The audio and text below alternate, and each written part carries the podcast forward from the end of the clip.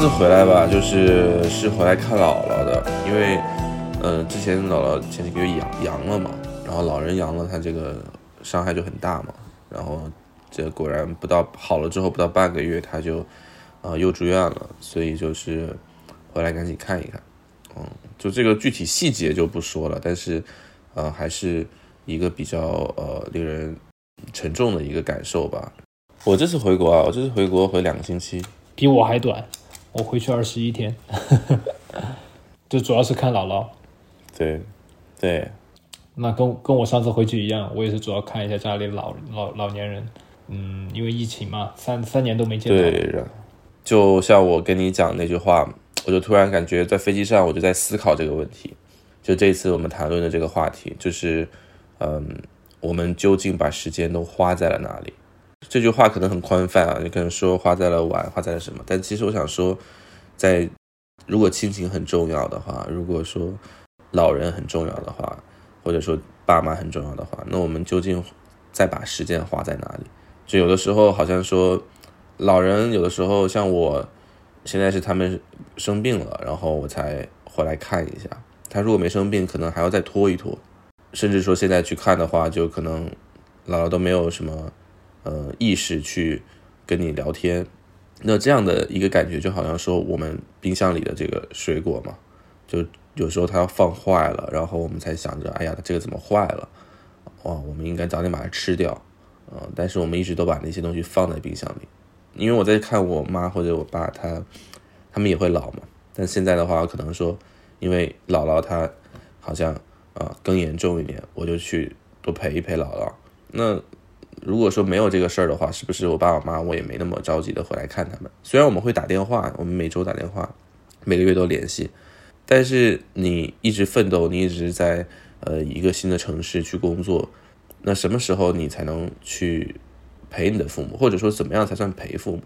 对吧？就可能就是感觉像在等待一个时间，等到有一天他们好像老了，很老了，然后。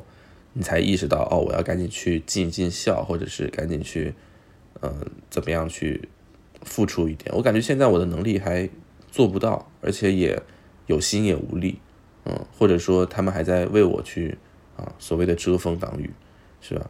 就是这种感觉，就在想，我把时间花在了朋友，嗯，花在了去工作，去寻求自己更好的未来，或者花在了谈恋爱上。那，那其实就是他们都是陌生人，他们都源自于陌生人，但这些是你的亲人，你有时间多少时间花在他们身上？我就在思考这个事情。嗯，我我其实上次回去也有相同的思考，因为其实看着他们，因为几年不见嘛，看着他们这个变化其实挺大的。特别是我那天回去的时候，我没有跟任何人讲嘛，因为我不想他们又帮我去准备什么饭菜呀，啊，大孙子回来了，对吧？然后又又很麻烦。嗯，就我那天回去，他们是一点都不知道。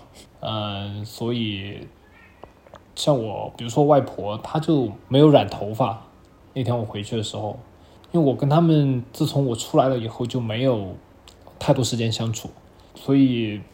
这一次回去看到他是没有染头发的那个状态，就头发已经花白了。我看到这个时候其实感触挺深的。你以前看到都是染了头发嘛？你就是这个人头发黑的跟白的，这给人两个感觉。再加上这么多年没见，你就感觉哇，爷爷姥姥变化很大，其实有点有点有点难过。对，那你这次回去？跟姥姥，呃，相处时间多吗？其实这个话题就是，它是一个很感触的话题。就是说，呃，你像在疫情前，我姥姥是一个，呃，就一直在说亮亮什么时候回来呀？然后呢，亮亮谈恋爱了没有啊？然后，啊，这个亮亮学习怎么样啊？就在电话里会问。到后来可能疫情开始了，然后。他也在疫情中也没有得过新冠，就保护的很好啊。二一年、二二年就开始听不到电话里我说话的声音了，所以他也没有，而且我发型也换了，也很难在电话里去认出我的样子啊，因为电话嘛，小屏幕。他他就开始有点，他呃视觉和听力是不是不太好？就是他就开始有点这个老年痴呆，然后就开始慢慢的就不那么能认出你了。后来你说的呃，到了二三年，呃也可以回去了，呃疫情没那么严重，但是机票很贵嘛，那也就暑假的时候也没回去一趟。然后后来到了十月份，突然就得知这个姥姥阳了，那我当时心里心里一惊嘛，然后他阳了，他也住是院，二一年的时候吗？因为老人去得，呃，老人去得这个新冠是很麻烦的嘛，对吧？就说二三年的这个，呃，十月份的时候，然后，呃，然后，然后就这个事情之后呢，我就赶紧那个，也是我妈催我嘛，就赶紧订了机票，所以就是直接就是等于说十一月份我两个星期的一个假，请了一周的假，然后就赶紧回去啊、然后就说看一下姥姥。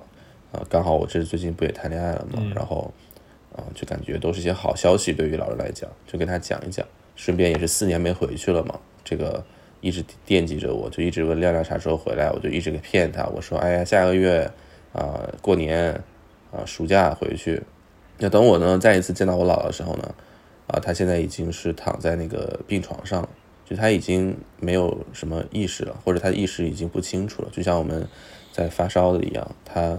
已经认不出来，就是他没有办法去说话，啊，他是处在一个呃失去意识的状态。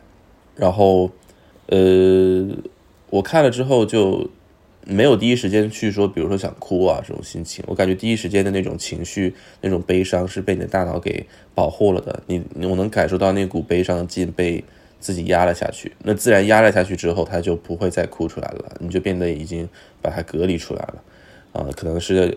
要到下一个情绪点的时候才会崩溃出来，就觉得没有办法，或者说觉得一种无力感嘛。你你明明刚刚过好，然后你在像那个水果一样要坏掉了，你才想起来赶紧把它拿出来，但这个时候已经有点晚了，他已经吃不了了，然后你也跟他说不上话，他甚至看看他只能看到我一眼，但是他可能也不知道我是谁，他也认不出来啊，他已经没有那样的足够的一个精神。去认出，那我很不幸，我刚落地我就去了趟香港啊，也是这个呃家里人的一些事情，因为大家都要生活嘛，不能说都守着这个老人，而且也没觉得说姥姥会怎么样，然后我就又只去了第一天去了，之后的话空了两三天就都没去，我也生病了，这中间我也感了个冒，所以也没办法去看他，因为那是个传染病的一个医院，然后等我再去的时候就是昨天。然后等我去的时候，就，呃，姥姥状态就非常不好，就是她的那个呼吸已经变得非常急促了，已经，呃，可以说叫做呼吸衰竭的一个状态，呃，而且是我去的时候才意识到这件事情，我们才就是叫了医生，不是说是我意识到，就是我妈才意识到这个事情，然后我亲眼看着她就是被医生推到了 ICU 里，啊，就是现在在 ICU，我想去录像，因为那是我可能说句不好听的。我觉得我我想要拿到一点材料，但是护士说你要尊重一下患者，他不断的说我嘛，说你不要给这个进 ICU 的人录像，但我就还是录了。但我觉得你录像，我觉得你录像更多的是一种保留一些能能能够有的回忆吧。啊，没错，就是其实你是为了去记录一下这个场景，然后我就看着他就是去，嗯，被推了进去。然后，包括我母亲她的那个就是那种状态，就是从从从一个问这这是前来来医院前都是好好的一个人，怎么现在怎么回事？他也没有说那种崩溃的状态，因为我们医院也是找认识的人嘛，你也不能说去非常歇斯底里，嗯，他尽量的在控制，但是最终还是会会哭出来，对吧？你要看到你母亲这样的一个状态。然后还有就是进到了那个 ICU 之后，你要签字嘛？你一个个那个字你要一笔一笔的签好，啊，可以插这个管吗？可以插那个管吗？可以做这个吗？可以做那个吗？是吧？然后要做好最坏打算，要一笔一笔的把它签好。嗯，这个中间我觉得不是说我成不成长吧，就是说我觉得我做不了什么，我真的做不了什么，就是我很无力。ICU 可能一天一万多人民币。我能做什么？我很痛恨。我说，如果我能有多点积蓄，我是不是可以至少去支付几天的这样的费用，让家里呃让母亲那边稍微的减缓一点她的压力。呃，我甚至还要现在从家里去拿钱，有的时候他们也不允许我去给。呃，我真的很很希望你说，其实我比如说我接下来去工作七天，我可以拿到三千美金，我其实是可以支付两万块钱会给他们。我现在有能，但是我其实确实我连自己的学费我还没有完全 cover 掉，我连自己的生活费也没有完全 cover 掉，就这是一个非常模糊的一个状态。然后有很多细节吧，就是当你看到这些的时候。就是好像说，哎，我都准备好了，但是姥姥她现在没有办法知道你这件事情，而且你看到了这一幕，呃，她其实康复的可能性是很大的，就是我们是抱有乐观的，就这一次只是一个提早进的 ICU，并不是说是不行了才进，所以是是抱有乐观的，希望之后还可以再跟他再再去这个好好说这些事情，但这个事情还是。也很严重的嘛，因为毕竟都是八十岁的老人了。嗯，这种沉重的心情的同时呢，我还要去见我的父亲，还要去见我的母亲，甚至还要见一些朋友，呃，一些亲戚。那他们是可能不清楚这件事情的，啊，除了我妈妈那边，他们是不清楚这个事情的。呃，我要去跟他们在一起的时候，还要保持饭桌上的欢笑啊，喝酒啊，像昨天还要去正常的社交啊，你不能去。把每个人都给人摆脸色呀，但是这种沉重的一种事情呢，它就像你在一堆果汁里边加了醋一样，这个味道永远都是醋的味道，它不可能是有其他的味道。所以就是这种旋律让我在国外，包括现在国内，然后包括这个在美国，还有一些小事儿、小事情、片子啊、学校的事情，包括老师问你怎么没来，我跟他请了 N 遍假了，他还要问我，我就会很生气，我就很恼火。我就真的很很很觉得说，去他妈的，我我我我不读了，去他妈的，我我读不读，我不上了，我我我又能怎么样？你又能怎么样？我我大不了重读这一学期，就是会有这样的情绪，会想通过这样的事情去弥补一些什么，呃，这样的损失，或者就是就我他妈无所谓了，就那种感觉。但但你理智上你还是要，你说下周一下周日你就要回到美国。姥姥可能还没有结束这个周期，你不知道最后是什么结果，对吧？当然，我们都呃，其实也大概率会好，就是我们我们也希望这样子，是吧？但是你的情绪上，你是觉得不像你以前想象的啊。如果怎么怎么样了，那我抛弃一切，我一定要回去，我一定要照顾他，一定要怎么样？现在这个当这个机票一万多块钱，寒假机票两万多块钱，很现实的问题摆在面前的时候，他似乎他他是一个。你没有办法去任性的一个状态。如果说寒假机票两万块钱，我一定要飞回来再去陪一下姥姥，这是很任性的。我宁可这两万块钱拿去给姥姥去看看病，对不对？压力是很大的。这这种非常非常现实的、非常非常现实的一个场景，在国内，你一下子会想到，其实我我我是在国外的很多花销还是是受家里保护的，或者我们过的日子是没有接触这些事情的。嗯，就有无数的这样的一些压力，包括这边的经济问题，这是这就是父母不告诉你，亲戚不告诉你，然后老人没有去说的一个事情啊。看你用什么角度去看吧。我觉得这次回来有很多的信息吧，因为当然也不光老人这个事情，还有其他的一些事情啊，在国内，所以很复杂。我我我讲不清楚，很复杂，但是是一一次非常非常非常非常成长的体验吧，或者是。就就就就让人感觉不但这个也是成长的一个部分，对啊，这个也是成长的一个部分，而且啊，这个东西永远只有亲历者吧才会有一个很深的感触，旁人听的时候是没有办法去没有办法百分之百的感同身受，而且也没有必要，因为每个人这一段的记忆都很痛苦，都或者说很不想回忆，所以这样的一种记忆，每个人都会经历可能，但是。也不愿意，也不需要再去为了别人去共情，嗯，只能说是分享一个我此时此刻正在经历这个事情的一个感受。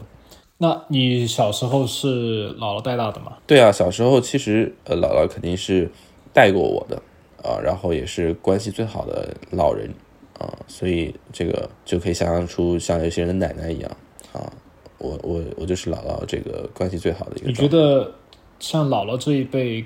给孙子的爱比起父母的爱有什么区别？其实没有说姥姥的爱有什么区别，我们家人没有太大的区别。就是在我看来，只是说，就姥姥对我来说，就是她是我心中的一个很重要的老人啊。那就像每个人心中都有个很重要的老人一样，就是隔代的一个人。那你就会关心他。但是呢，你我以前也跟他生过气啊，我以前跟他闹过别扭。小时候，那个时候觉得他身体还挺好的，或者那个时候也意识不到什么，总觉得时间会结束，但是什么时候结束呢？就好像前几天在想，姥姥真的是看一眼少一眼。那那个时候我还闹情绪，对吧？那段时间，然后也不懂得珍惜，但没想到时间过得这么快。那就像我在想，那我爸我妈呢？他们也很快老了，或者说，谁知道呢？那包括我一些亲戚，我舅舅啊，或者是其他人，那就有的时候就你的时间要怎么花？你究竟有多少要所谓的尽孝给父母或者给长辈？然后我们是年轻人，我们肯定不能说为了老人或者为了父母就一直绑在身边，除非现在你一定要照顾他，你总是要出去的，你总是要去，哪怕在一个城市里，你也不可能做到忠孝不可两全嘛。古人说，就你要做好一个成功的所谓的一个人，你怎么可能去花那么多时间在儿女情长的事情上？所以。我们要怎么什么心态去面对这个，或者说什么样的情感去面对这个？我总总认为这是一个很重要的一个事情。我认为这不是一个我们只要生理上不悲伤，或者有一句话可以让自己吐过就可以了。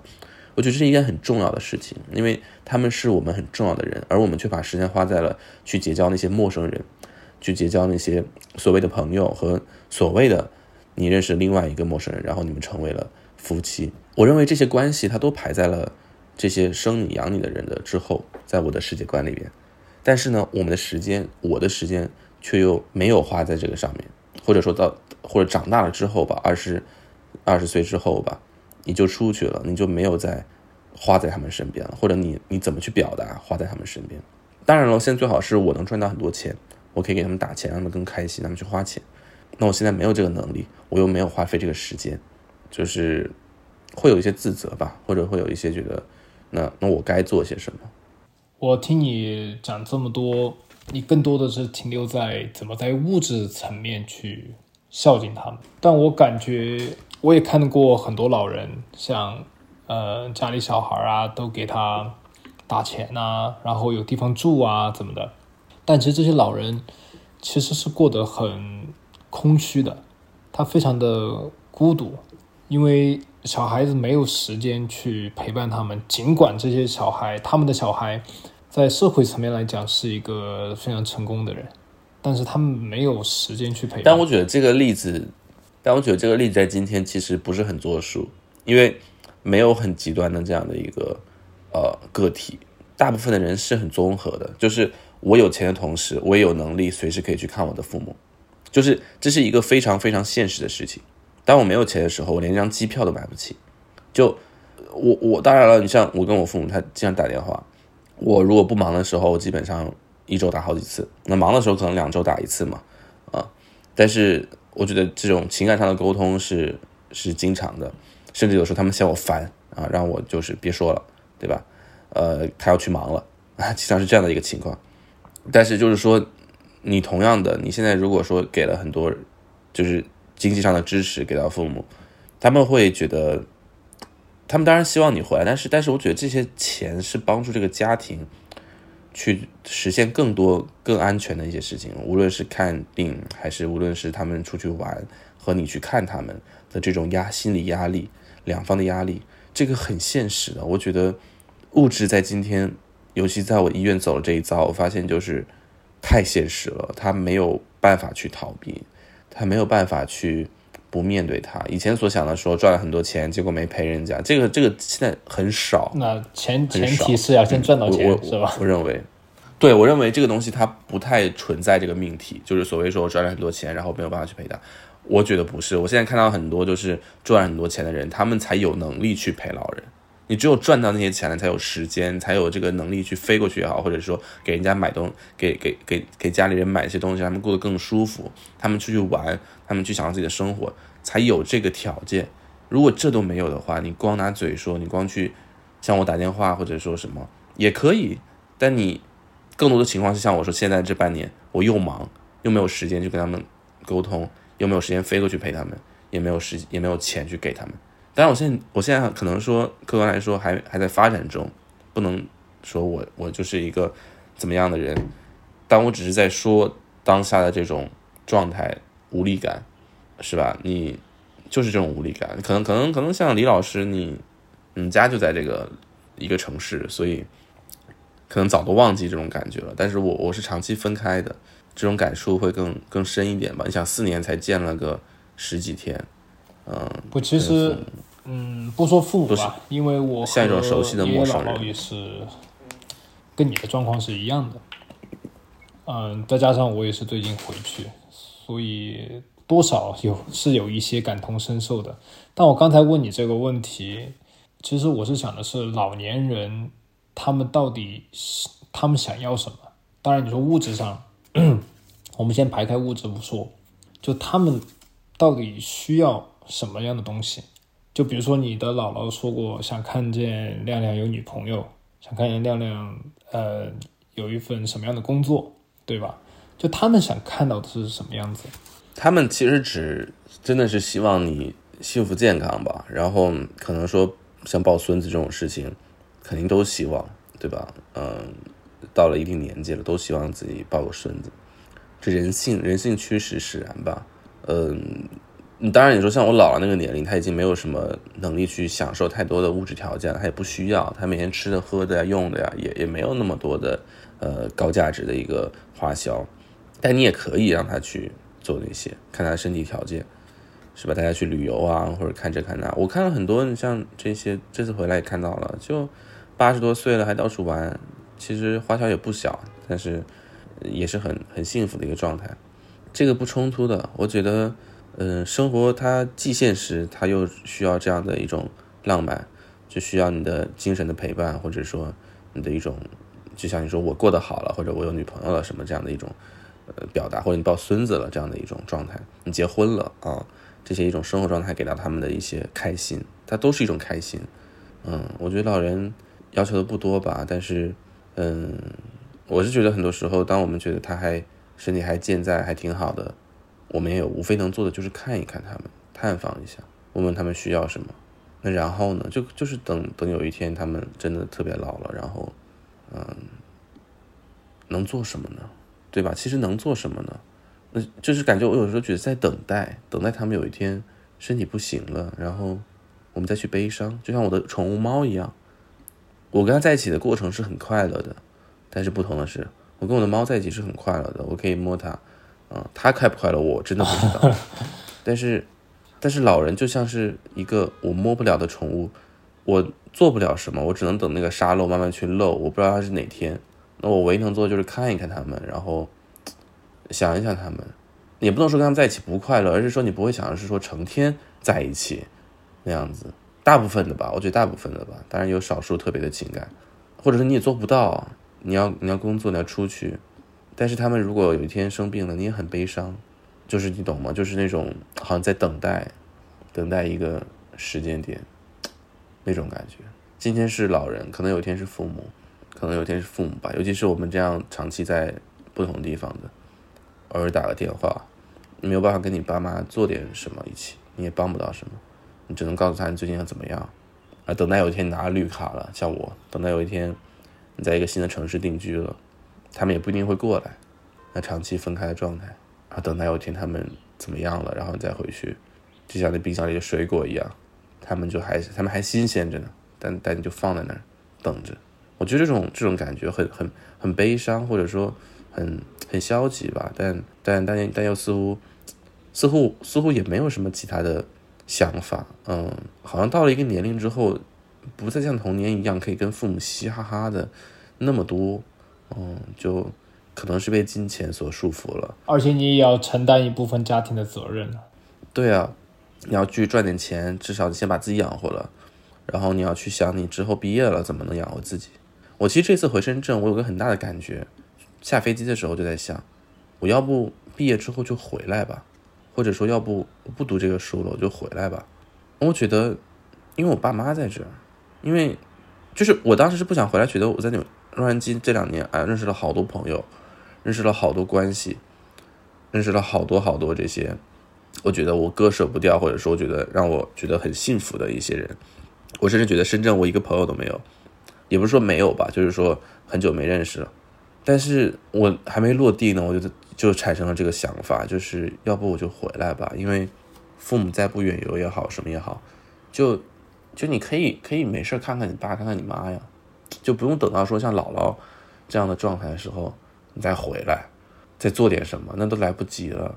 我们现在还有很很多时间，而且在深圳，你无非就是生活嘛。你在美国，你不也是在感觉好像很自由，感觉好像在打拼，但你其实也是干一样的事情啊。就像我之前说的，现在送我个绿卡，如果我没有一份好的工作，没有一份自己觉得舒服的状态，那我干嘛要混在那里呢？那你只有一些所谓的朋友，但家里人的感觉是不一样的，就是那种亲情的那种能量啊，和友情，所谓的友情，嗯。当然，比如说我跟你认识这么久了，那我们其实是已经接近于亲情了。但你说平时你社交的、你去玩的那些朋友、那些能量、那些给你那种关怀和相信，和你去跟你家里人吃顿饭，你七大姑八大姨，哪怕很久没见的人，他们认认你做这个亲戚，呃，至少我们家是良性的，我们家没有那种恶性的亲戚，那种能量不一样，那种能量让我感觉我我为什么不生活在这样的一个场域里？我为什么不去跟他们多花点时间去享受，趁他们还没有老去？嗯，我我是在思考这个问题，就是说我的时间为什么一定要花在洛杉矶？我的时间为什么一定要花在去拿绿卡上？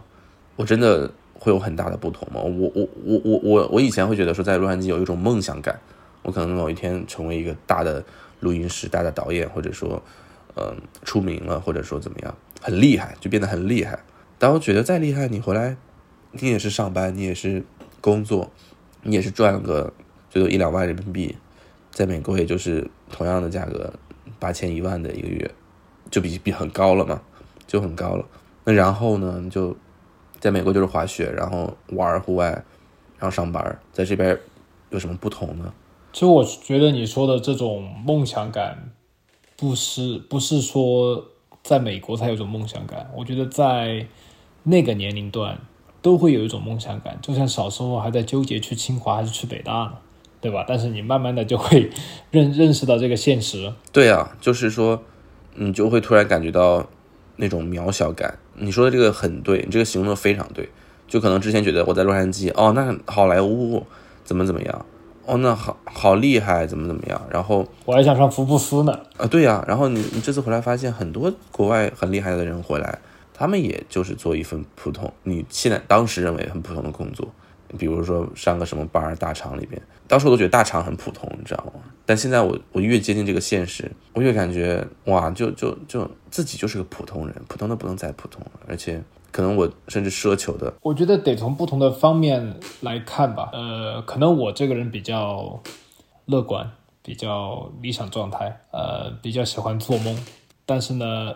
我还是会抱一个，就像小时候纠结去清华、去北大这么这么一个心态，呃，去生活。就不管我回国待了多长时间，然后又回来工作，我都还是有一个这样的心态。我觉得你现在有的一些这种想法，可能是在这个环境和这个时间段造成的。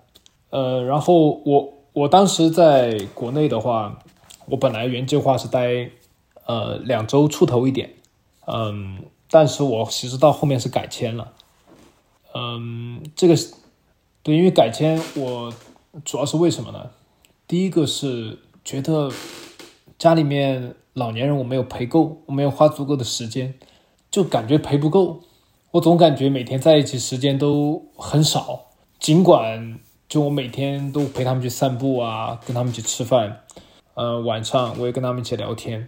你其实很多聊的嘛，这么久没见了，再加上我外公是一个很博学的人，以前的知识分子，很多可以聊的。而且你他他其实就嗯，其实我的外公这次回去就感觉我长大了很多，就看事情的问题、看事看事情的态度、分析的角度都有变化，所以他更愿意跟我去聊。不想去清华，不想去北大了。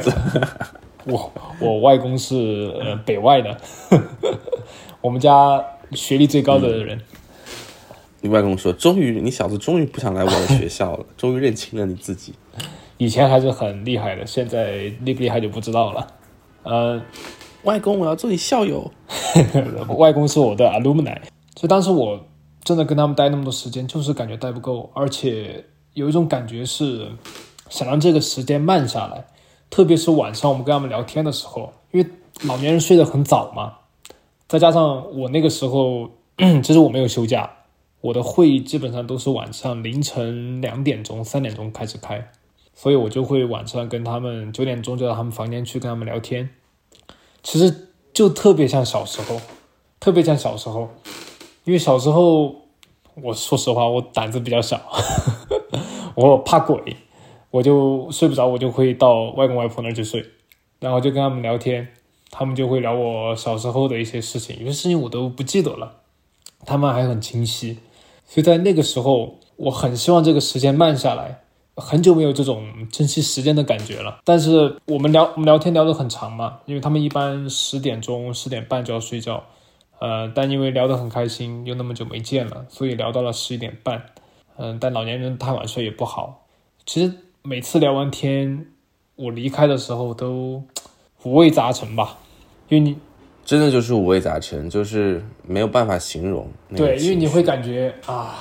因为我回回去的时间就倒数了，我跟他们在一起的时间也在倒数，聊一天少一天，下次回去我也不知道是什么时候，现在工作也很忙。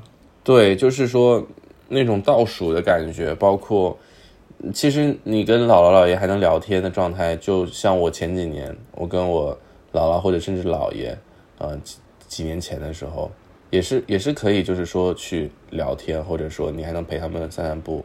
但那个时候我很幼稚，我不懂得珍惜，或者说，我做不了那么慢的事情。嗯，就像说不成熟，你陪着散步，我觉得哎呀好烦呐，还要慢慢的走，就像遛狗一样，我都觉得很麻烦。但现在我跟跟他们散步是一种享受，现在你想珍惜这种时间。对啊，现在我也想啊，我当然也想，现在就很想说，哎，回来陪，我就是想过，我这十几天其实都想过，我说就陪姥姥，姥姥。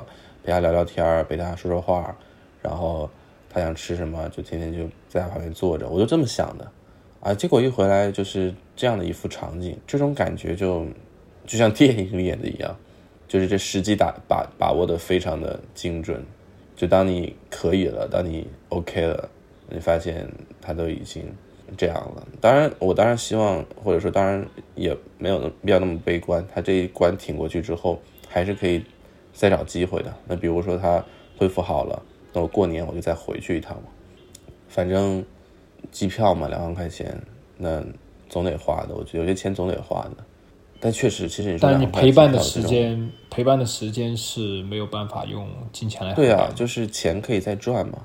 我觉得只能说，这样的机票在任何家庭都是一个不小的承担，是吧？就就我我我我是感觉说没，就是这个环境吧。它让我们每个个体都同样的承受着这样这样的痛苦，嗯，现在国内经济也不好，就大的环境都会牵连到每一个人的方方面面。我跟你分享一个我的想法吧，嗯，像我外公外婆其实对我的爷爷姥姥、爷爷姥姥 很奇怪，因为我们家南方，但我外公在北京待很多年，我小时候一直叫他们爷爷姥姥，但我们那边其实是叫外公外婆嘛。我经常都搞混，呃，他们其实很期望我，就是说早点结婚。我觉得每一个老年人都期望自己的，呃，孙子辈早点成家嘛。但是这个东西我我没有办法去满足他们，对吧？因为毕竟这是我自己的生活。但是我会做到我能做的，比如说陪伴，我花我最最多的时间去陪伴他们，跟他们。聊天，并且很珍惜每一分每一秒。嗯，像你知道疫情的时候，就我会做我力所能及的事情去陪伴他们，因为有些东西我真的没有办法去满足他们这些愿望。说说你说散步啊，聊天，嗯，并且我做了一个事情啊，就是带我的姥姥去体验一些。他从来没有体验过的东西，我带他去喝了一次奶茶，他这辈子没喝过奶茶，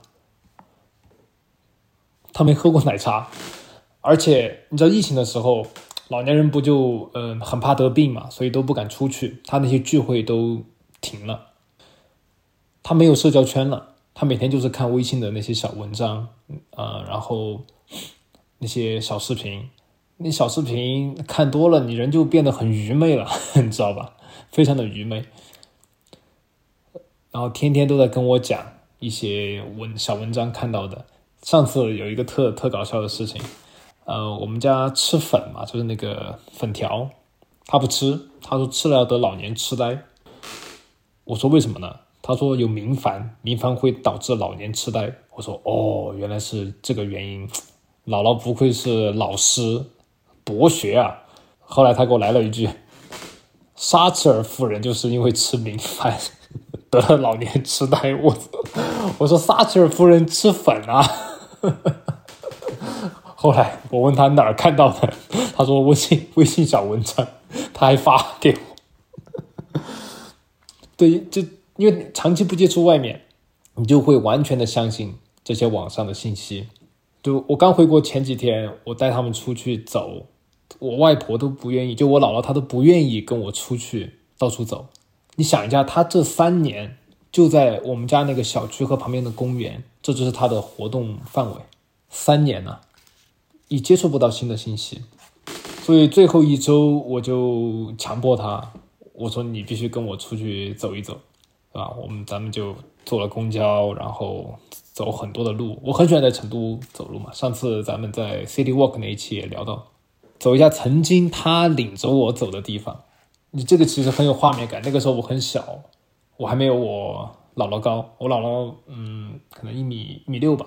我那个时候很小，他牵着我，然后领着我往前走，然后一直都还，因为那那个时候有一些拐，那个时候有一些拐小孩的嘛，我外婆非常疼我，所以就一直把我保护的很好，一直把我手抓得很紧，很怕我被拐。对，然后那天我们就走着走着，嗯，先去买了一些我回美国要送礼的一些东西，然后再去喝一杯奶茶。我外婆一看这个奶茶二十八块钱，她说怎么这么贵？我说你这么多年都没出门了，这是正常价格。我说你别管了，我买就好了。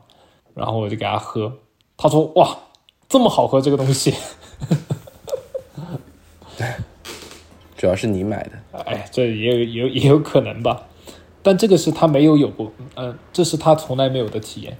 所以当时这个事情完之后，我看着他，我看着他，当时我看着他喝奶茶的表情，其实很久没有看到一个表情。嗯，你想想，你人活到这么大年纪了，你其实对事物已经很少有新鲜感了。但他那天喝奶茶是他从来没有体验过的，嗯，所以那天我，主要是你那天我真的挺开心的，那天我真的挺开心的。能感觉到，能感觉到，对，但能感觉确实没有办。法多留一下吧。嗯，如果多留一段时间，我会跟他们去旅游。嗯，因为回去时间也很短暂，再加上有些朋友啊，你要聚一下，对吧？嗯，当时我跟朋友聚，我都会在九点钟之前回家，因为我一定要跟他们晚上聊聊天，睡觉之前。后来我呃外公外婆就跟我说，你不用管我们，有同学朋友愿意出去玩就出去玩，你不要管我们。因因为我、我们家的老人是非常通情达理的，他们觉得呃年轻人的事情是年轻人的，他们不想成为负担。就我其实能感觉到了，我其实能感觉到，但我觉得这是我应该做的事情。就我回来的目的就是为了陪你们，而不是说天天在天天在外面。对对，是这个意思，是这个意思。对，嗯，然后我外婆也一直很长时间没有出去聚会了嘛。我跟她出去，她给我现金，她她全部用现金，她不用那些支付宝啊那些，她也不会用打车软件。后来我就一点一点教她，一点点教她。她耳朵也不好，就耳朵真的是一年比一年差，一年比一年差。所以我跟她说话得靠在她耳朵旁边，然后很大声的说，啊，就什么感觉呢？小时候是他弯着腰跟我说话，现在是我弯着腰在他耳耳边大声的说话。天呐，对，然后我问我外婆：“你为什么不出去聚会呢你小时候有耳背吗？？” 我找，我是不听话啊，不是耳朵背，我听了就当没听。我小时候比较调皮，非常非常调皮，我知道的。笑死！假如你爷爷跟你讲，哎，利塔斯，你说什么？我听不清。小时候就叫利塔斯了，好洋气啊！让一听少数民族。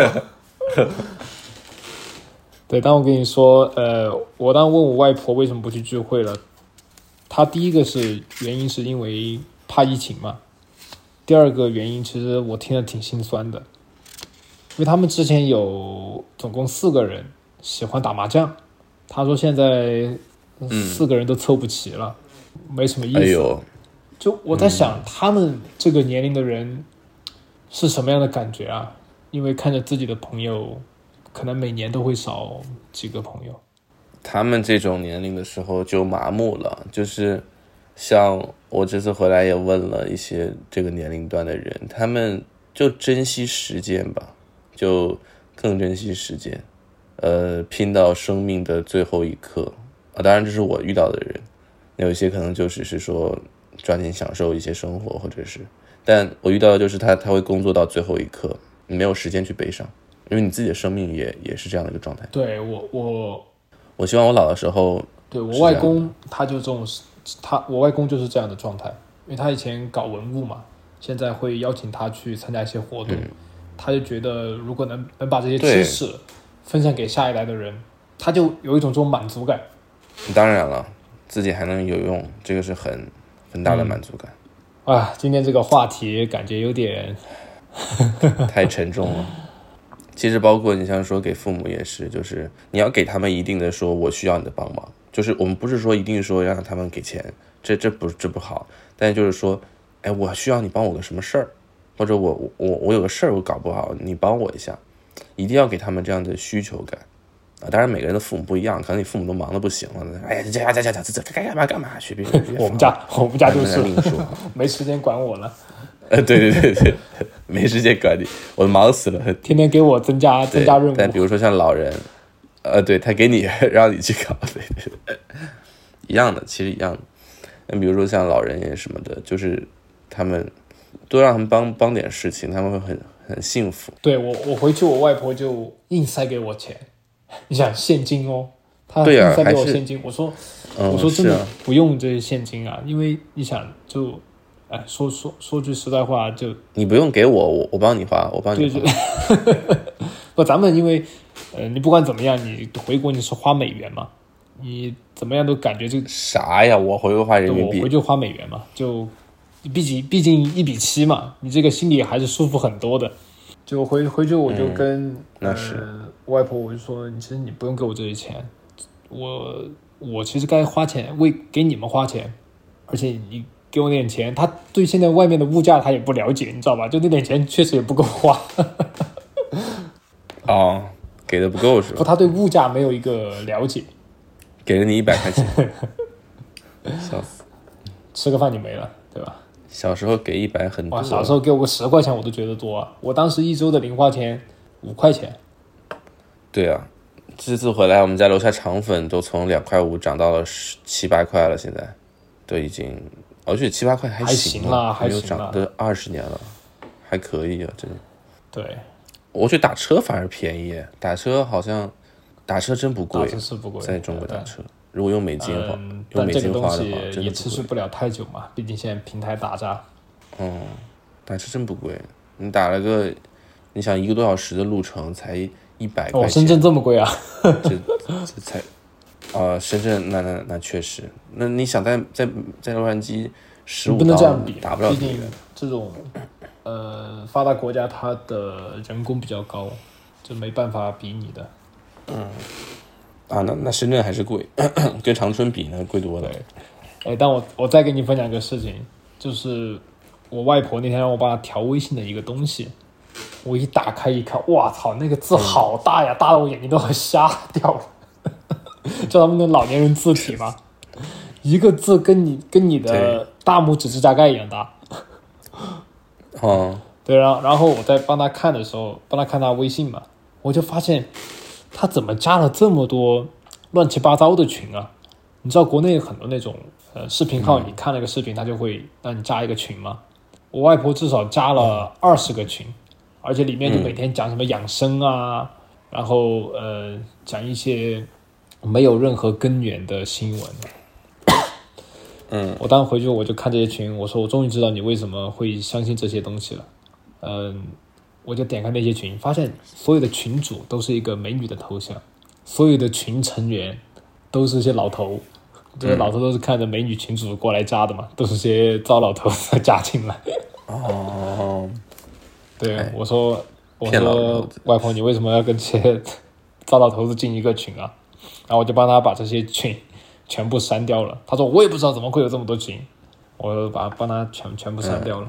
确实，因为他我回去之后，他给我讲很多东西，我听着匪夷所思。就比如说，我每天晚上我不是开完会我要充电嘛，他晚每天早上起来我都发现我的插头被拔了，我我以为是什么闹鬼了，我还有点怕，你知道。结果结果是我外婆给我拔的是，是是，他说我我问他你为什么要拔我的电源呢？他说电源插了要爆炸。我说哪儿你你哪儿听到要爆炸？确实。以前的时候是这样的，对啊，然后我就问他，我说以前好像有这样那这个说是我的手机爆炸、电脑爆炸，还是数据线被烧断，还是这个插头被爆炸的？他说他不知道，反正就是要爆炸，嗯也不听我讲，嗯嗯他说啥是啥，是啥。哎，后来我后来我想了一下，算了吧，反正就这样吧。因为很多这些习惯，他都是通过微信啊这些小文章了解的，包括开水的隔夜水不能喝，这我也一直不能理解啊。我不知道你们家会不会这样，就是开水，你烧开的水隔隔了一个晚上你是不能喝的。嗯，我好像听过这个事儿，但我也不太懂。但好像确实是很多人说隔夜水不能喝。对，他说这个。这对然后开水不能兑凉水，因为这个叫 叫阴阳水。我操！我当时听都懵逼了，阴阳水。这这这这，我们都阴阳人，好吧，都阴阳人。对，但后面我就觉得，哎，算了吧，反正多跟他相处，你你硬把他掰过来，他不会听你的。你讲的话还没有微信上随便一个人讲的话有可信度。反正相处的时间长了，你慢慢给他讲为什么为什么为什么这东西是骗人的，为什么是骗人的，慢慢的他就理解了。但我觉得特别好的一点是，呃，我走了以后，我外婆开始社交了，她开始不不不，她开始不那么怕疫情了，开始出去聚会啊，同学聚会啊，呃，或者朋友约着打麻将啊，自己又开始坐公交车啊这些了。嗯，因为这老年人很，我我很怕老年人就是缺少交流，对对对，你不能天天都在输入，你必须得输出，不然你的小脑就会萎缩。对，嗯，是的，他一定老人一定是要忙起来。我觉得不论是年轻人、中年人、老年人，一定是要忙起来。我这次回来最大的观察就有很多不同的人，嗯，就是说你会发现，呃，同样是老人或者同样是一个年龄段的人，你如果说一旦闲下来了，这个人迅速衰老。年轻人也是一样的，如果年轻人突然闲下来了，你会看到他肉眼可见的那种对。衰老和空虚。而你闲下来以后，你会觉得到处身体也不好，然后精神也不好。到处都不好，对，一定要忙，忙什么都行，就是一定要忙起来。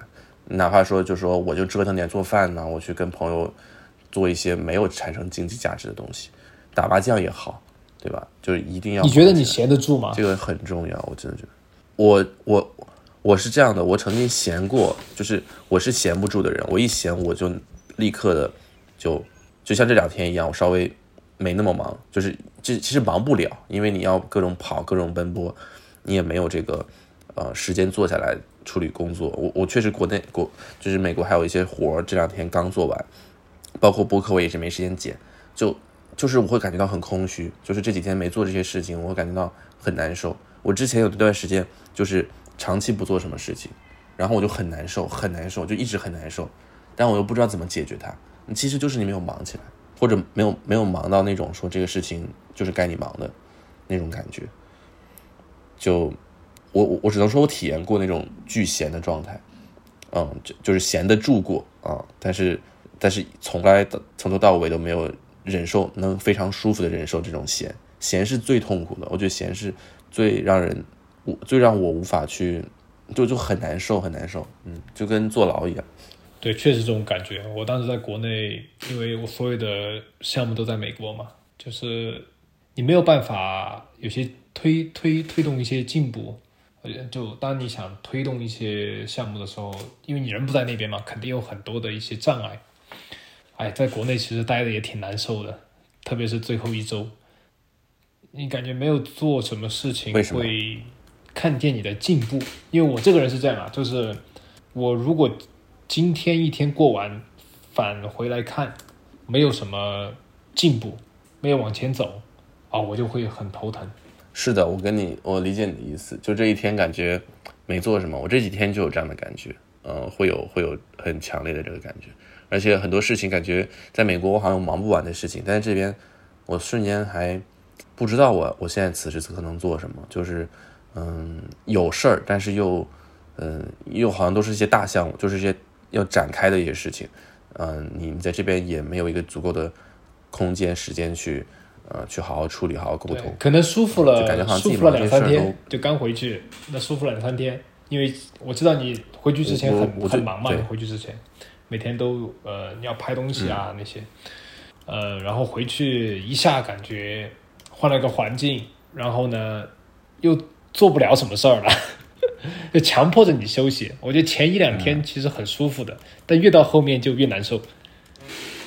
嗯，是的，我甚至刚落地我就很难受，因为我确实国内有个活一直没做做完，然后我这那节飞机，然后下飞机又又生病了，然后那个又赶上就是就包括播客也是拖了一个星期了还没更新，就就是嗯一直很着急吧，所以都着急上火了，上火我就我就我就会感冒。另一种感觉是说，这这几天感觉是说我我在美国所谓那种忙，好像在在中国，我现在这种价值观和环境中，感觉它不重要，就感觉好像是你可以不做的事儿。就是我我我有这样的感觉，一瞬间觉得说，在亲情啊这些发生这些事儿面前，还有就是啊，我好像可以把那边放掉，我可以把那边扔掉，就是我我重新来到这个深圳，再再开启一个新的生活，好像也也不错。当然，可能也是因为家里有一些变化。我我会这样去想，就就好像没有以前那么想逃离这个城市，可能这个是冬天吧。不是我，我跟你感觉一样。夏天回来，我就还是很想逃离。跟你感觉一样，我在成都待的时候会很想留在这个城市，但是我我我会提醒自己，就是我也我也知道，我这次回来，我是作为一个更像旅客的一个身份，你并不是作为一个在那边生活的人，对，这是一个本质上的区别的。我懂你意思，可能生活下来了一下子那种焦虑那种感觉，你可能会有更多的焦虑。对，是这样的。回到我们刚才聊到的，就是一直在咱们一直在等待一些东西，就比如说老人，你看他生病了，你会突然想到，哎呀，我我还没有花太多时间，对吧？我现在一定要开始珍惜啊，怎么怎么的。嗯，我们一直在追求，我不知道我们到到底在追求什么东西，就比如说。老年人这个事情，因为我这次回去也是因为我外公他腿不好，然后呢，我外婆嗯，因为长期没跟外面沟通嘛，就感觉有点老年痴呆，所以我才决定决定要回去。是我懂你意思，他们开始没那么灵光了。对，嗯，所以我就很急切的想回去见他们，但如果没有发生这个事情，我会不会这么急切？对。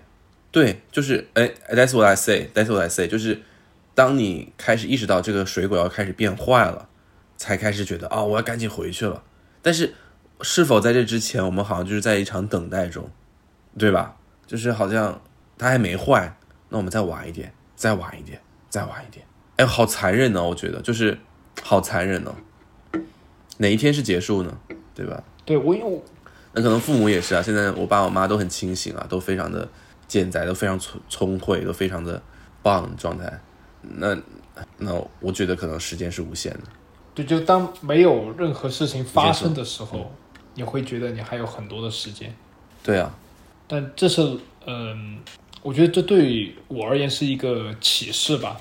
就是我们一直在追求，就等待一个地等，我们一直在追求，等待到了一个。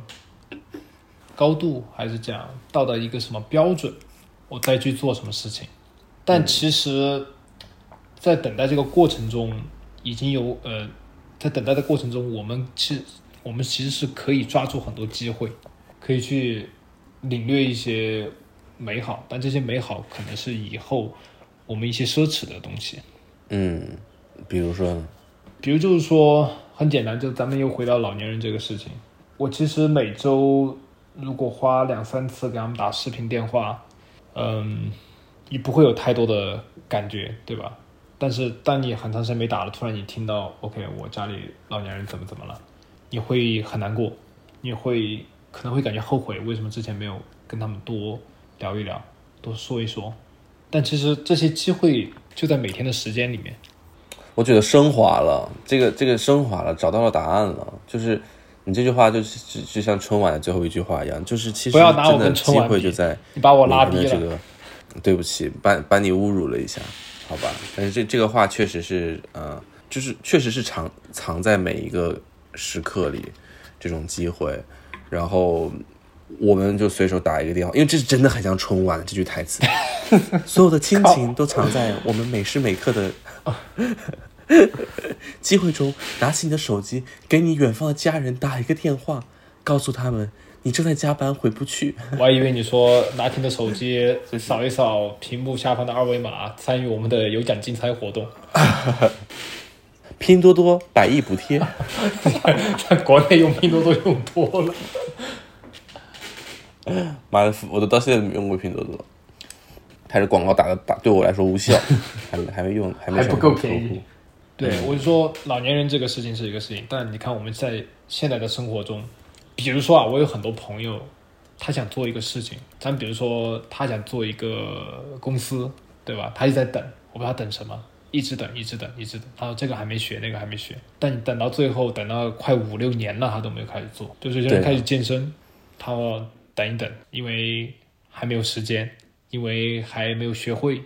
但这些你要等到的这个结果，其实是在你等待等待的过程中，就是你要实呃你要实践去做的过程中，你才会有的结果。一味的等待是没有结果的。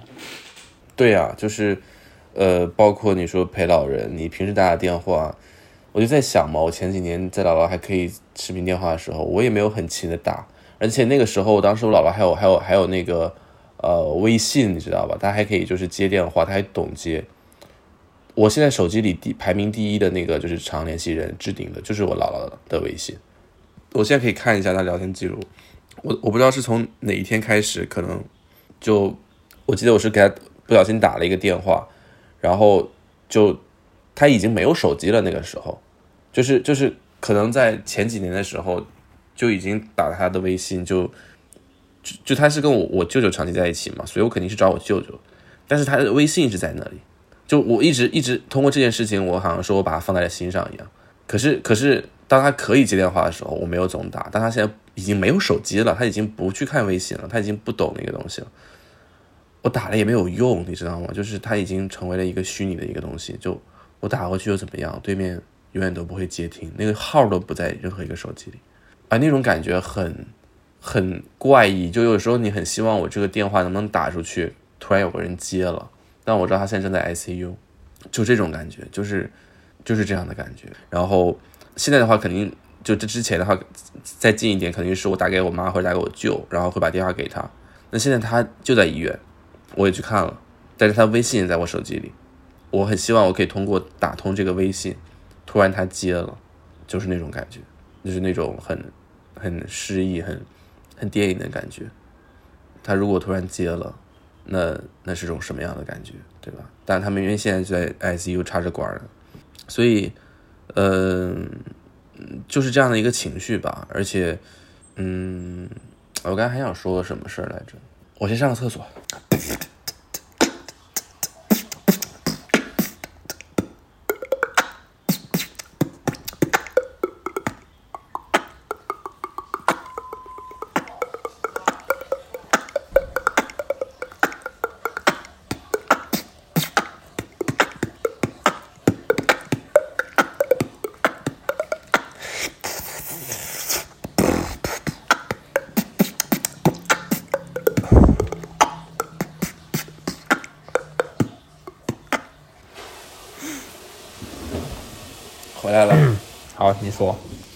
觉得这个每时每刻其实可以延伸到我们现在当下的一个生活状态。我觉得现在我们都在追求未来一些事情，然后呢，懊悔过去的一些事情，嗯但往往没有把注意力放在现在发生的事情里面。嗯，比如说，我这次这次陪完老年人回来以后，我的一个感悟吧，就是说，你很多你未来觉得奢侈的事情，你现在都可以去享受，只是说你没有在未来的某某一个环境下面，你不会珍惜它。嗯、比如说你特别忙的时候，你就在想，哎呀，我能不能休个假，对吧？我能不能，嗯、多少天都一点工作都不做，什么都不用去想。但当你休息到两三天、三四天的时候，你又觉得闲不住。人就是一个对，呃，人就是一个很很纠结的动物。所以我现在在试图他肯定，啊，你说，嗯，现在试图说，嗯所以我现在就在试图去嗯笼统一点说，就是感受当下吧。比如说现在我要去见个客户，那有些时候是堵车，那或或者说有些地方很远，其实是很烦的一个事情对于我而言，因为我不喜欢在路上耗着嘛。但其实你想一下，如果我去个很远的地方，它是偏离我居住的这个城市，我每天起床就看到的一个场景。在沿路上有很多很，沿路上有很多很漂亮的风景。这些风景在我第一次来美国的时候，我是觉得很有新鲜感，我觉得哇，好爽，因为我从来没见过。但现在你就已经习以为常了，所以我现在在慢慢的试图找到之前的那种新鲜感，就是哇哇塞这种感觉。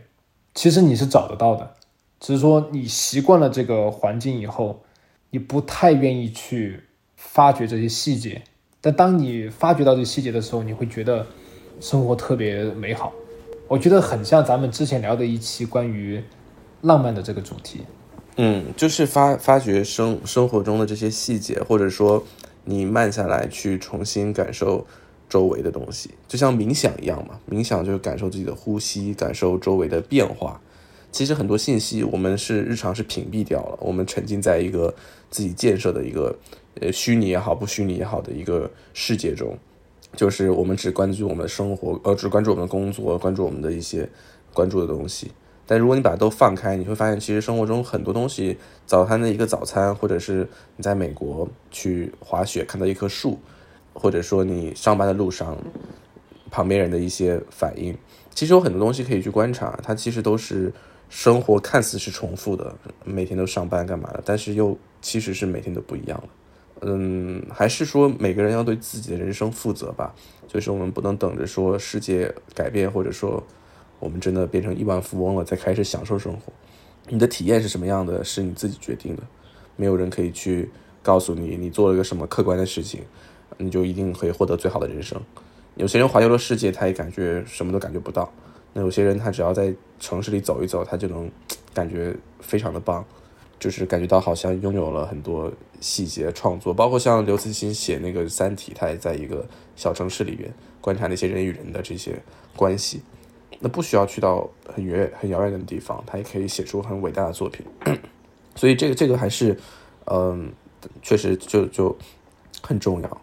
我刚才想说的是说，就是当老人在生病的时候，我感觉我的一些玩乐或者是嗯一些开心都是很罪恶的，就是会有内疚感，就是因为现在老人正在生病，然后我确实开心不起来。首先，其次是也不想试图去开心，就是这个意思。就是甚至我在想，如果这次我没有回来，因为这个机票还是我妈提醒了我两次我才去买的。我在想，如果我没有回来的话，那我在美国可能还在跟你跟谁傻乐着，还在那里就是感觉自己很忙碌，然后享受着我学校的一些小小的成就靠，原来我是跟你傻乐的人。哎呀，就是说，那你跟朋友总是会傻乐的嘛，对不对？就是说会讲些笑话呀什么的，轻轻松松吐槽一下一些无关紧要的生活呀。但是可能在大洋彼岸的另一头，你的亲人正在生病，这这个感觉我会觉得我没有办法开心。你会感觉开心是有罪恶感的，因为我想说的是，就你现在老人这个情况，出去就是有一种负罪感，就出去玩、出去开心，然后想着家里面老人，心里就有一种负罪感。我当时非常有这样的感受，特别是晚上，你说朋友玩玩到九点就回家，这个不太像成年人的生活。后来我外公跟我说：“你有你自己的生活，你回来，其实我们都非常感动。嗯，所以不要有负担。”你同学聚会该出去聚会就去聚会，嗯，他这样跟我说了，我心里就稍微好受一点。但其实也完全放不下这颗心吧。说是这么说，但是其实就是我我也不想开心，就是就是说我也开心不起来。就是说这种事情的发生没没有办法，你说去开心或者是怎么样，他就就违背人性，嗯，就是这样子。反正这一次最大的感受就是这样子了，就是说。因为很多很多时候，我其实跟我爸妈出去是需要我去表现的开心一点的，但完全做不到。就是就是，其实不是说是我我觉得说啊，我我被束缚很久了，怎么样？而是说这一次它很短暂，很突然，你没有，确实也不开心啊，就是确实是开心不起来，然后确实是很沉重。那那自然而然的，当然，嗯嗯，你你你，甚至说我觉得出去社交的时候表现的开心，我都会有一点负罪感。会有，虽然这这个很不成熟也好，或者说是很不明智也好，或者说我我听了很多人说不需要这样，可是我觉得这是我能唯一做点什么的，就是保持这样的不开心，这只是这样的一个情绪，就是这是我能做的，因为他们是你关心的人嘛，我帮不上忙，是你关心的人，嗯，你我觉得作为人的正常反应，那么你肯定是悲伤的，如果你硬要比如说为了应付一些社交的活动。尽管是伪造出来的一种开心，但是他也是开心，这和你这和你本身对于这个事情的理解是相悖的。即使是做出那样的行为，我都感觉好像我不重视这件事情，或者说，我我不清楚，只是我觉得不应该开心，嗯，就不应该。这可能是一种中国文化吧，你可能在墨西哥死亡节啊什么的，大家都庆祝一下。对这个，但对这种时候文化层面了，我不想用一种很轻松的方式去面对，我我就想用很沉重的方式去体验、去体会这份我可能因为之前没有及时跟姥姥联系的一种愧疚感，或者我之前没有去按时的像你说没事该打电话啊什么的，呃，或者更早的回来，这种愧疚感，我觉得只有靠我的不开心，我能去。缓解一些我的愧疚感，我是这么认为。但我如果我我能想象，如果说我是我妈妈的角色，或者我如果足够悲伤，我可能会做一些我让我开心的事情，因为我太悲伤了。而现在是我悲伤，但是我能承受这些悲伤，你就让我去承受一些这样的悲伤，我感觉反而自己会好受一点。你觉得这更多的是一种分担？对，或者说是一种是这样吗？我自己能让自己好受点的方式，因为他也不分担任何东西，甚至可能会让你的家人会为你担心。让我爸妈为我担心，但是，我我我觉得我我做不到，就没有任何原因，就觉得这样做我会更更好一点吧。如果从一些角度来讲的话，能做点什么呢？为他，对吧？我能去祈福一下，或者是很很渺小的力量。嗯，呃，就像我们刚才说的，更多的是我们看到把握住机会后的庆幸和想起自己错过机会后的后悔。那。你现在你觉得你能做什么事情呢？我觉得这些东西都是刚才我们聊的都都比较虚，都是我们的感受对于发生的事情。那么在现在，你觉得你能做什么事情呢？嗯，当下其实就是能做的就是说陪陪爸妈，然后让他们开心一点，然后呃看看姥姥这边有没有什么需要出力的力气活啊，或者是。呃，比如说陪妈妈去拜一下我们的，呃，这边的阿訇，就伊斯兰教的阿訇，我姥姥是伊斯兰教的，然后，嗯，就主要陪陪妈妈吧，因为妈妈会受打击更重一点，嗯，这种这种一下子大量信息涌进来的感觉，你需要时间消化，对，是一种过载，是一种过载，是是我我我不知道该怎么反应，我真的不知道该怎么反应，很多事情不光是我姥姥，然后，嗯，其实是不知道该怎么反应的。嗯，有空再跟你细聊吧，但就就就是这样子。然后，嗯，哦，我想说，是这次回来最大的感觉是，我们也要抓紧时间，就是尽孝要趁早，就是我们要抓紧时间去，呃，赚钱也好，或者说是，让自己成长的更快一点，就还是不够快，还是太慢了，还是有太多太多的压力了，还是有太多太多的问题了。呃，给给到父母也好，给到谁也好，呃，还还是要成长更快一点。我们都二十七了，都都都其实很快三十了，这个这个是很现实的东西。对啊，你都就你要赶快。结婚了。哎呀，你这个没有女朋友的人就不要说这种话了，好吗？咱俩是同岁。对，反正就抓紧时间吧。我觉得就珍惜当下，你才会珍惜时间。不管现在这个嗯阶段是好是坏，我觉得都是人生的一部分。就我觉得人其实很神奇啊。就我们虽然都在二元论的世界里面，只有好和坏，但其实不管这种各种各样的情绪、各种各样的事情，它都是生活的一部分。你作为人，你才有你作为人，你才有这样的嗯。作为人，你才有这样的 privilege 去感受这些事情。对，行呗，今天就先聊到这儿。今天我们是线上连接啊，亮亮在国内，我在美国，一个比较沉重的话题。略沉重一点。对，但希望就是说大家能够珍惜和家人的相处时间吧，是的，是的，是的，并且珍惜每一个当下的每分每秒。没错。好，那就这样。